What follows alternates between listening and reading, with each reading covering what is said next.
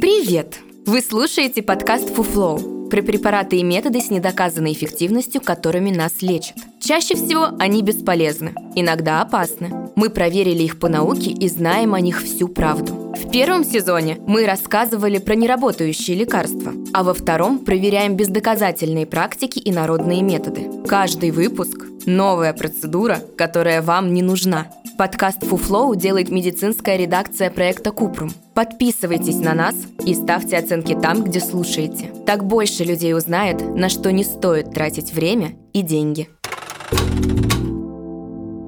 В этом выпуске говорим про уринотерапию. Некоторые древние культуры считают употребление мочи средством от различных болезней. Сторонники уринотерапии утверждают, что моча может помочь при лечении астмы, артрита, аллергии и рака. На самом деле уринотерапия – никакое не чудо-средство. Ученые до сих пор не нашли никаких доказательств лечебных свойств этого метода. Проводились исследования по применению уринотерапии для профилактики и лечения рака. Но моча не принесла никакой пользы для человека. От ковида уринотерапия тоже не спасет, а лечится от коронавируса мочой чаще антипрививочники. Вывод 1. Ни в одной международной медицинской рекомендации нет мочи как лекарства.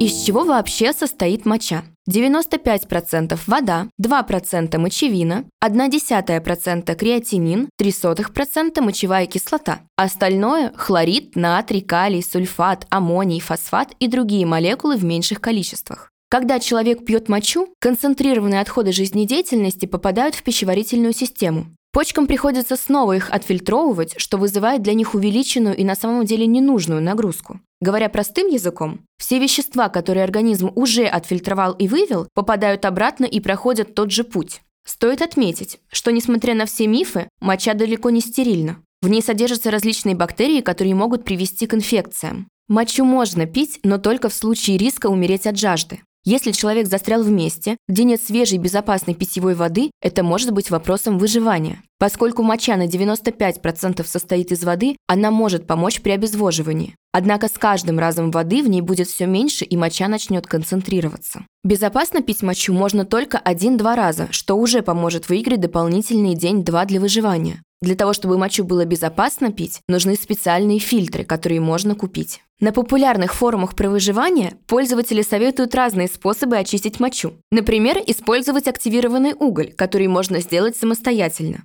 Или агрегат из двух бутылок, с помощью которого можно отделить воду из мочи. Это был подкаст For Flow, в котором мы рассказываем о методах лечения с недоказанной эффективностью. Ставьте звездочки, комментарии и делитесь подкастом с друзьями и близкими. Так мы вместе убережем их от фуфла. Все мифы о здоровье мы собираем в подкасте Купрум. А в проекте «Без шапки» говорим о медицине с лучшими врачами и учеными. Ссылки есть в описании.